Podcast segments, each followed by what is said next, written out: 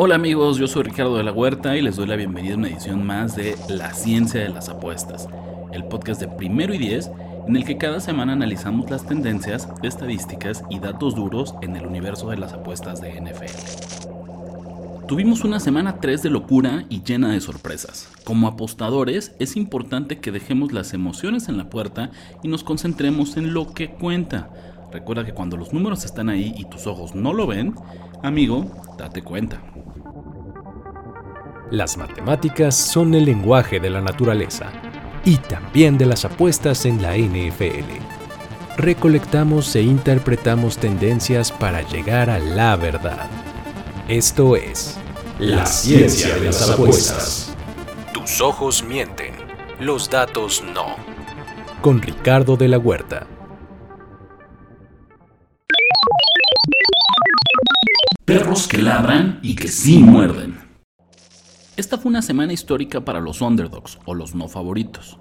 Fue la primera vez en la historia que tres equipos con una línea de apuestas de más de 7 puntos en contra no solo la cubrieron, sino que ganaron directo el partido. Los Houston Texans eran desfavorecidos por 7 y medio puntos jugando como visitantes en su duelo divisional contra Jaguars.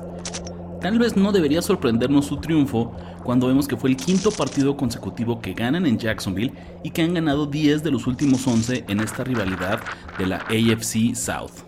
Mientras tanto, los Indianapolis Colts también eran underdogs por 7 y medio visitando a los Baltimore Ravens. Indy se llevó la victoria de la mano de su pateador Matt Gay, quien conectó 5 goles de campo cuatro de ellos de más de 50 yardas, incluyendo el intento decisivo de 53 yardas en tiempo extra para amarrar el triunfo. Pero el mayor de todos fueron los Cardinals, que a pesar de ser underdogs por 12 puntos y medio, dominaron de principio a fin a los Dallas Cowboys. Arizona anotó un gol de campo en su primera serie del partido y desde ahí nunca perdió la ventaja y honestamente ni siquiera estuvo cerca de hacerlo. Esto fue un resultado desastroso para los apostadores casuales, pues los tres equipos favoritos tenían más del 60% de las apuestas de su lado, además que acabaron con un sinfín de parlays, teasers y hasta survivors. En el largo plazo, la casa siempre gana. Santas palizas, Batman. Tenemos que hablar del elefante en la habitación.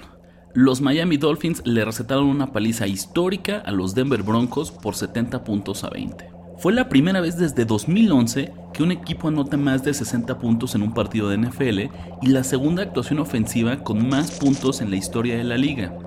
Si Mike McDaniel hubiera decidido patear un gol de campo con la última jugada del partido, los Dolphins podrían haber roto el récord de 72 puntos de los Washington Redskins de 1966. Sería muy prematuro decir que esta es la mejor ofensiva de la historia, pero hay un fuerte argumento para defender que es la mejor actuación que hemos visto en la NFL. Los mejores 60 minutos que ha jugado una ofensiva. Miami acumuló 350 yardas por tierra en 8.1 yardas por acarreo y 376 yardas por aire para un enorme total de 726 yardas totales.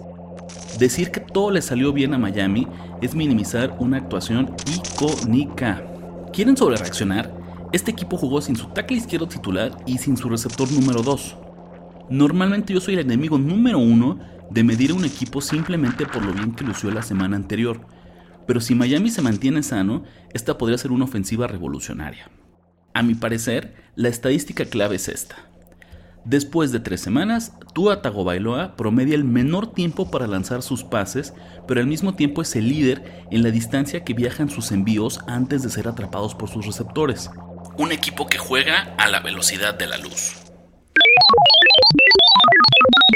El equipo más sortudo de la semana fue nada más y nada menos que los Houston Texans. A primera vista parece que un marcador de 37-17 es prueba irrefutable de una actuación dominante, ¿no? Pues no tan rápido, mis queridos científicos.